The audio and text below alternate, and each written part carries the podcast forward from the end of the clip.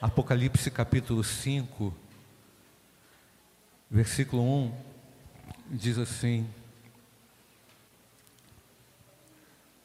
Vi na mão direita daquele que estava sentado no trono um livro em forma de rolo, escrito por dentro e por fora, e selado com sete selos. Vi também um anjo forte que proclamava com voz forte: Quem é digno de quebrar os selos e abrir o livro? Ora, nem no céu, nem sobre a terra, nem debaixo da terra, ninguém podia abrir o livro, nem mesmo olhar para ele.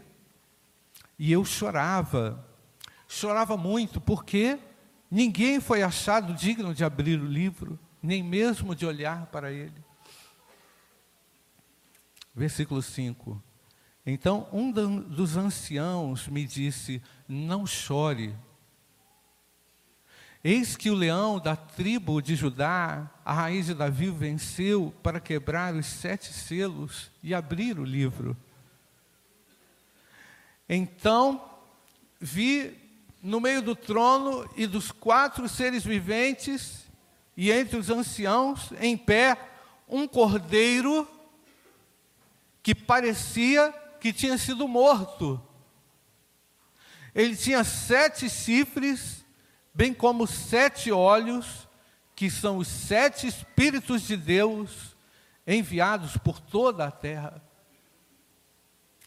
O cordeiro foi e pegou o livro da mão direita daquele que estava sentado no trono e quando ele pegou o livro, os quatro seres viventes e os vinte e quatro anciãos se prostraram diante do cordeiro, tendo cada um deles uma harpa e taças de ouro, cheio, cheias de incenso, que são as orações dos santos.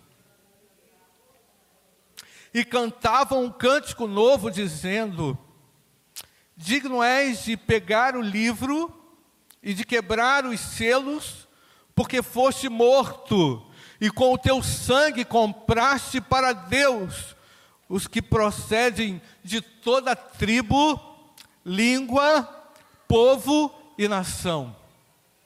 E para o nosso Deus os constituístes reino e sacerdotes, e eles reinarão sobre a terra. Vi e ouvi uma voz de muitos anjos ao redor do trono, dos seres viventes e dos anciãos, cujo número, número era de milhões, de milhões, de milhares de milhares, proclamando com voz forte: digno. Vamos ler juntos, irmãos. Digno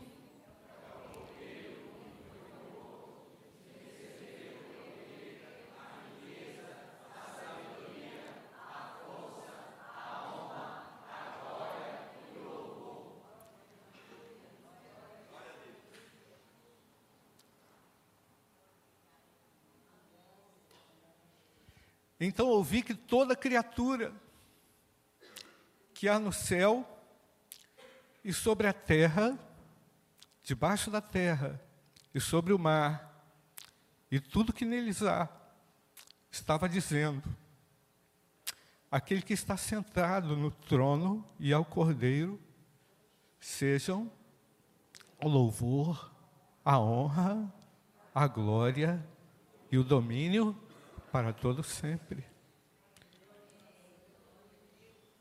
E os quatro seres viventes respondiam o que, irmãos? Amém. Os anciãos, amém. Também os anciãos se prostraram e adoraram. Pai, Tu és digno, Senhor. Tu és digno de receber toda a honra, toda a glória e todo o louvor. Abençoe, Pai, a tua igreja, abençoe o teu povo que está aqui reunido, que te busca.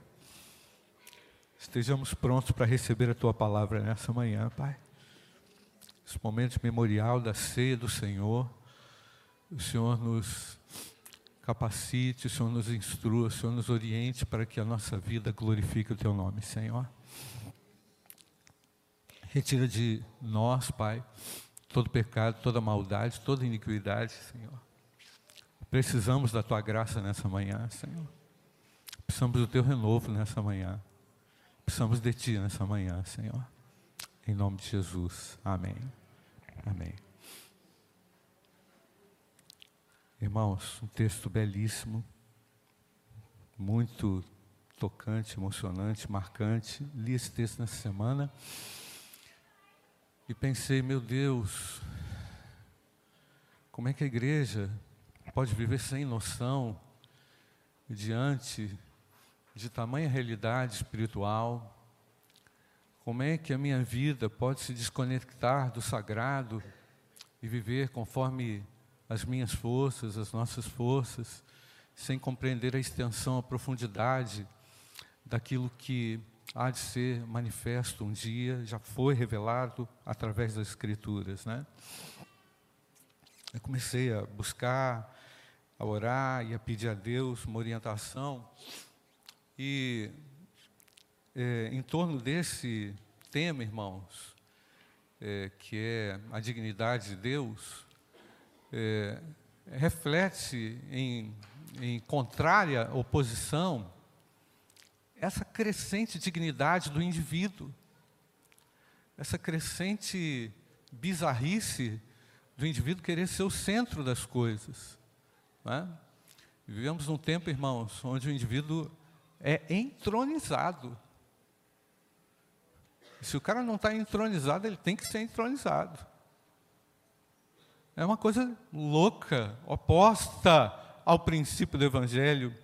Há um autor chamado Norman Glaser, no seu livro Fundamentos Inabaláveis, ele diz o seguinte: o indivíduo que tem uma verdade hoje inabalável, esse indivíduo precisa ser ignorado, rechaçado. Esse conceito é mais do que comum na nossa sociedade. Se você diz que tem uma verdade, não é? que você tem uma verdade incontestável, você virou nada. E a Bíblia é um livro de verdades incontestáveis, amém, irmãos?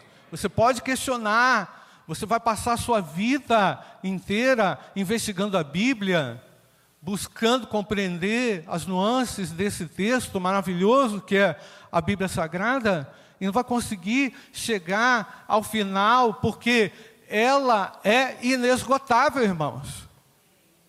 Esse livro é maravilhoso e ele possui bases consistentes para a nossa vida. A nossa vida está repousada em Cristo, mas, logicamente, irmãos, em todos os preceitos da palavra de Deus. A cultura desse século trocou definitivamente, o Norman Glaser fala, essas verdades históricas que um dia foram universais, por verdades particulares, verdades frágeis, verdades vãs, fúteis. As pessoas vivem de uma futilidade, elas acreditam nas suas futilidades. Elas acreditam que desta forma elas conseguem ser seguras. Elas acreditam que desta forma elas conseguem interagir, irmãos. Nós só conseguimos interagir de uma forma eficaz e plena porque temos a Cristo e amamos a Deus sobre todas as coisas e amamos o nosso próximo, irmãos. Conseguimos viver em comunhão, conseguimos consolidar a nossa comunhão com base na verdade sólida da palavra de Deus. Há uma cultura infernal, irmãos, que está tentando realmente é, é, dizimar o social para que o indivíduo continue se tornando insuportável. E louvado seja Deus, porque a igreja, existe a igreja para poder amar o insuportável. Amém, irmãos? A igreja existe para amar o insuportável. A igreja existe para acolher o insuportável. A igreja existe para dizer para esse que tem essa verdade, falsa verdade, fria verdade, que Jesus é o caminho, a verdade e a vida.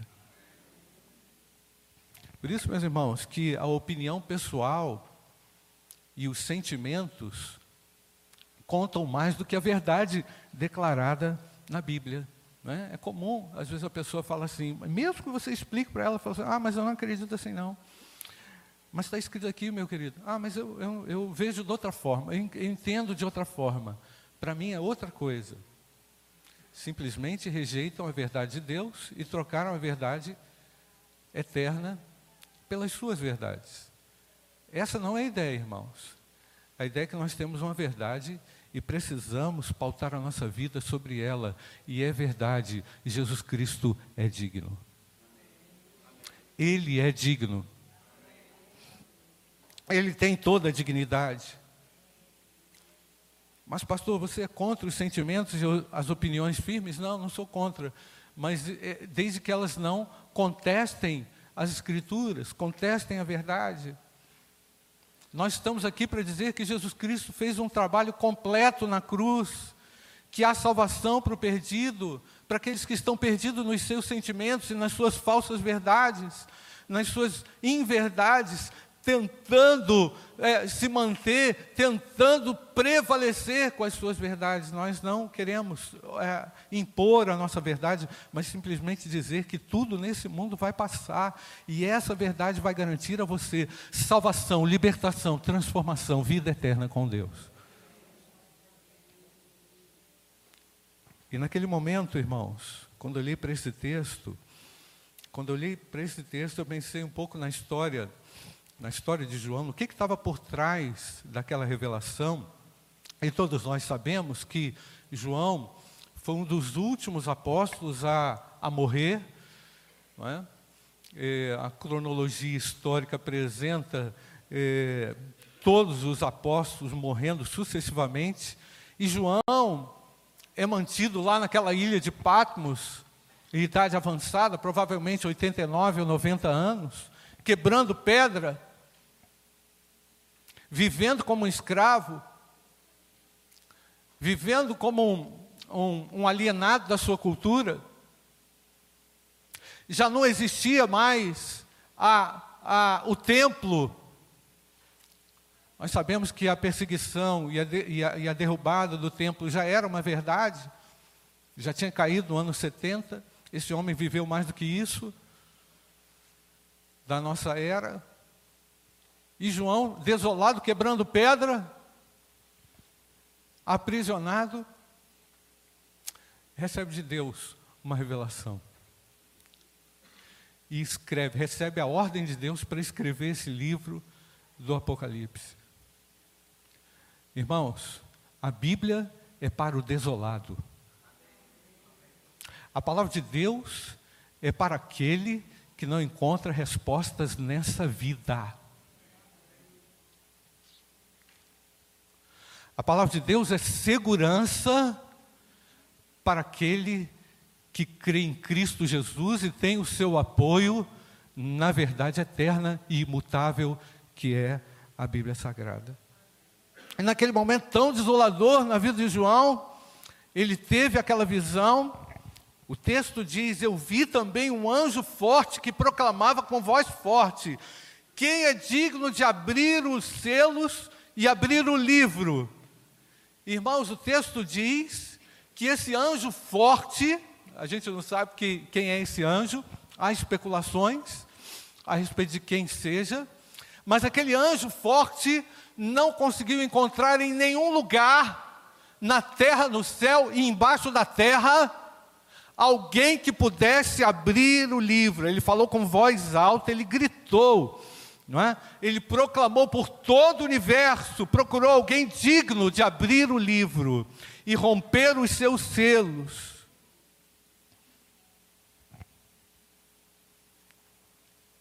Mas nenhum eco do seu grito foi ouvido. Eu poderia aqui imaginar, irmãos, que é, nenhum anjo disse nada e que houve um silêncio no céu. Houve um silêncio terrível no céu, angustiante no céu. Essa era a visão. Tenta imaginar comigo. Tenta sonhar comigo, porque esse texto leva a gente a imaginar muitas coisas. Aquele anjo anunciando, procurando, gritando, tentando encontrar. Imagina ali, todos os mortos justos de todas as idades, incluindo Abraão, incluindo Isaac, Jacó, José, Moisés, Davi, Ezequiel, Daniel, todo mundo, Salomão, Pedro, os apóstolos que já tinham morrido, João era o último, e ninguém, ninguém tinha condições, nem no céu, nem na terra, nem debaixo da terra, nem para olhar para aquele livro. Agora imagina uma outra cena. João começa a chorar. Aí alguém vai perguntar assim, pastor, tem choro no céu? Isso é uma outra história, depois você resolve isso. Pergunta para o Fernando.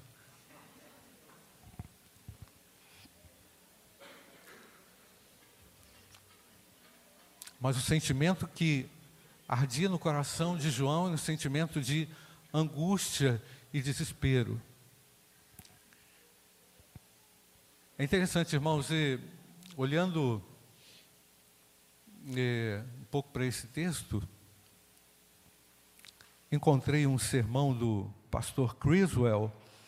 Pastor W.A. Criswell foi pastor na PIB de Dallas por muitos anos. Em 69, ele escreveu um, um sermão, tem um sermão dele na internet, e ele diz que esse choro de João, ele diz que esse choro de João, essas lágrimas de João, representa, representa não só a situação que João estava, de que ninguém era digno de abrir o livro, mas ele diz também no seu sermão que eram as lágrimas de todo o povo de Deus por todos, todos os séculos. Essas lágrimas do apóstolo João são as lágrimas de Adão e Eva que foram expulsos do jardim do Éden. Essas lágrimas são as lágrimas dos filhos de Israel no cativeiro, quando clamavam ao Senhor pela libertação, pelo socorro. E você pode imaginar, irmãos, quantas pessoas hoje, pensando num choro sem consolo, estão exatamente nesta mesma condição, chorando amargamente porque não conseguem encontrar respostas. E esse livro, irmãos, escrito por dentro e por fora, alguns autores dizem que é o Antigo Testamento e o Novo Testamento. Alguns autores também atribuem esse livro um tratado uma espécie de contrato que nunca poderia ser quebrado. Mas, irmãos, se ali estava o livro e o Cordeiro de Deus foi digno de abrir esse livro, eu posso dizer, irmãos, com toda certeza, que a Bíblia revela a Cristo e os seus planos para a sua vida. A Bíblia em Cristo faz cessar a lágrima do desesperado, pois há consolo na palavra de Deus. A vida em Cristo. Mas aquele choro era um choro que refletia um sentimento lá na eternidade meus amados, por que, que a Bíblia deixa clara que João chorou? João chorou porque queria ver o mundo do mal, certamente queria ver o mundo livre do pecado, lá naquela sua condição, onde ele mesmo, como alguém que recebe uma visão, mas fisicamente ou espiritualmente estava ali na ilha de Patmos, consegue perceber a profundidade daquele momento e a grandeza daquele momento, e ao mesmo tempo, irmãos, aquela angústia é tratada pelo próprio, pela, pelo, naquele próprio ambiente, naquele mesmo momento, quando diz no versículo 5: Então um dos anciãos me disse: Não chore, eis que o leão da tribo de Judá, a raiz de Davi, venceu para quebrar os sete selos e abrir o livro.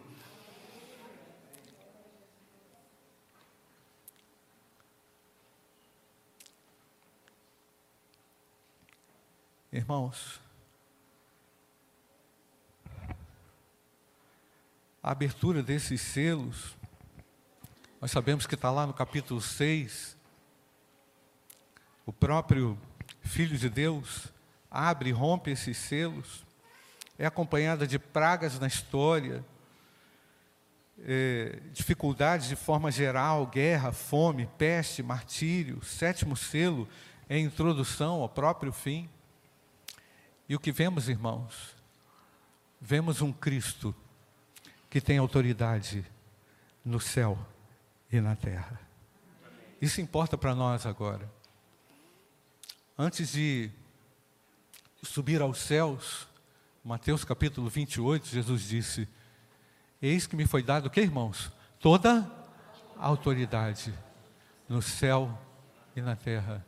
E aí, logo em seguida, irmãos, Cristo diz: portanto, vão e façam discípulos.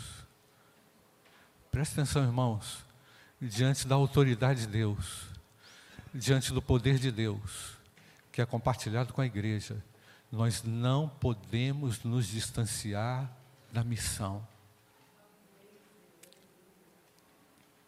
O que importa para nós agora, o que importa para nós hoje, diante do memorial da ceia do Senhor, não é só saber que Ele tem toda a dignidade, que Ele tem toda a autoridade. Isso é por demais importante para a gente adorá-lo e para a gente cultuá-lo. Mas o mais importante agora, irmãos, é pensar na nossa relação com o ministério que nós recebemos do próprio Deus, que eu e você recebemos do próprio Deus. Nós ouvimos aqui semana passada, irmãos, através do Congresso dos Homens, pelo pastor Roberto Arias, direções muito claras, específicas, para nós mesmos, como homens, dentro de casa, no nosso papel. Nós vamos precisar fazer muito dever de casa, irmãos, para a gente poder, chegar no céu. É ou não, irmãos? Vamos ter que resolver muitas coisas. Ah, pastor, mas eu tenho uma série de dúvidas a respeito da Bíblia.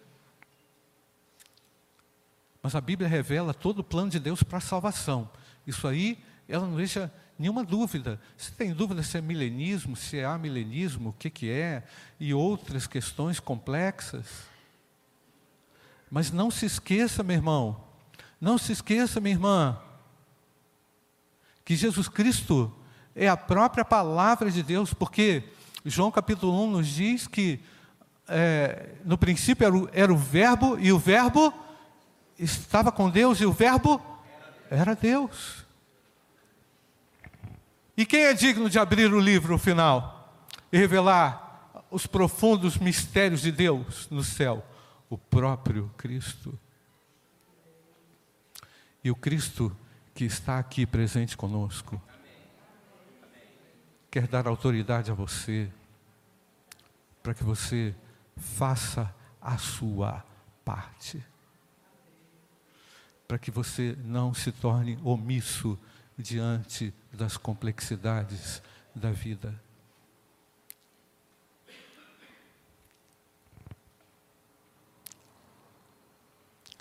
O Senhor nos pediu, nos ordenou, pediu não, nos ordenou, irmãos, desculpa, para que fizéssemos esse momento aqui em memória dEle. Eu quero trazer à sua memória, nessa manhã, que Jesus Cristo morreu pelos seus pecados. E que haja lugar para o Filho de Deus no seu coração. E que a sua vida seja transformada por Jesus Cristo, o Filho de Deus. Eu vou falar mais uma vez. Você que está aqui e não foi lavado pelo sangue de Jesus, está distante de Deus, está com sua vida enrolada, atrapalhada, o Senhor te chama para uma missão que é muito maior do que a sua, muito maior do que você, muito maior do que a sua vontade. O Senhor que está aqui nos convoca como um exército para anunciarmos nos quatro cantos dessa terra que Ele é digno, que Ele vai voltar. E que Ele vai restaurar todas as coisas com o poder que há na Sua mão. Meu querido, não se afaste de Deus. Você que está longe da igreja, não está em comunhão com a igreja você que ainda não é membro dessa igreja, resolve o seu problema. Resolve o seu problema com Deus. Peça a Deus para você entrar na comunhão da igreja. Nós não somos perfeitos, eu não sou perfeito. Mas eu estou buscando a glória de Deus na minha vida. Busca a glória de Deus na sua vida, meu amado. Busca fazer a vontade de Deus na sua vida. Não fica desse jeito, não fica de qualquer jeito não vai valer a pena. Viver conforme os sentimentos e viver conforme essa verdade que você tem, creia que a verdade é Jesus Cristo, Filho de Deus. Renuncie às suas falsas verdades e admita o seu pecado diante de Deus, confesse o seu pecado diante de Deus e volta para o Senhor.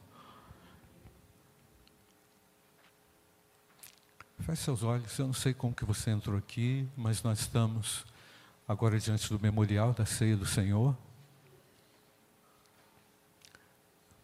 Não deixa passar, não deixa passar esse momento, não deixa passar o Espírito de Deus na sua vida. A gente até canta essa música, né? Que não passe de nós, seu Espírito, né? Tudo que foi dito a nós venha a se cumprir. Peça ao Senhor, nesse momento, Senhor, tem misericórdia de mim, me ajuda a consertar a minha vida, Pai. Eu não consigo, eu não vou dar conta sozinho, sem o Senhor. Você não vai dar conta mesmo. Você precisa de Deus. Ainda que eu tente te ajudar, ainda que eu te ajude, ainda que eu te auxilie, a solução é Cristo. A solução é Cristo. Abra o seu coração para Cristo. Abra o seu coração para Jesus. Não deixe passar essa oportunidade. E faça um concerto com Deus nessa manhã. Senhor, conserta o meu casamento, meu Deus. Conserta a minha família, meu trabalho, Senhor. Tira a impureza do meu coração. Tira esse vício. Pede a Deus agora para você ser liberto desse vício, seja ele qual for dessa mágoa, dessa dor, seja o que for, esse é o seu momento com Deus. Esse é o seu momento de restauração, onde Cristo precisa governar e controlar a sua vida. Nós vamos orar. Agora só, eu queria orar com quem está precisando desse conserto aí.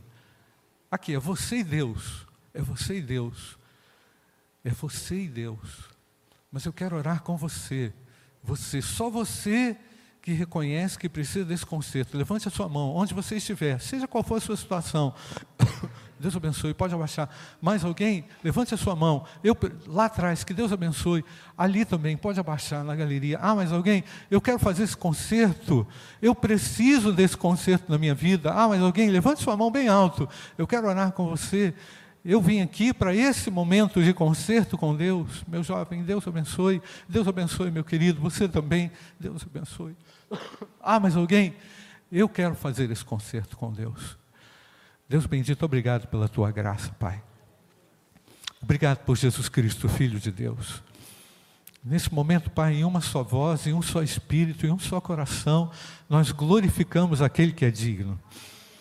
Nós glorificamos ao que é digno de receber toda a honra, toda a glória e todo o louvor, Senhor.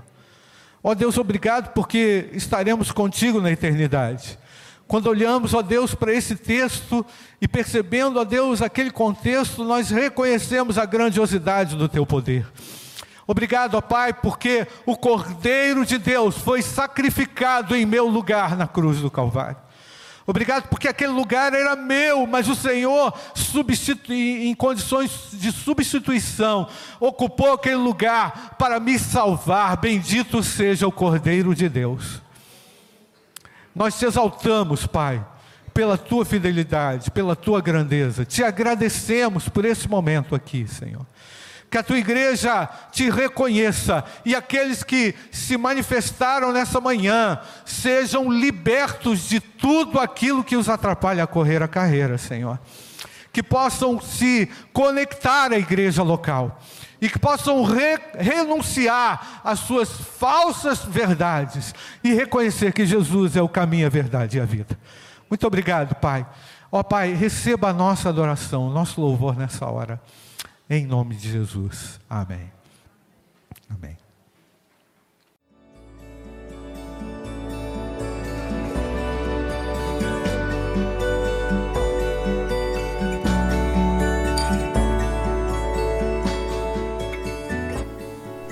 A Igreja Batista do Bom Retiro tem plena convicção de que a palavra de Deus é poder para salvar e transformar vidas. Nosso desejo é que essa mensagem tenha alcançado seu coração. Para saber mais sobre quem somos e em quem acreditamos, acesse ibbrpatinga.com.br.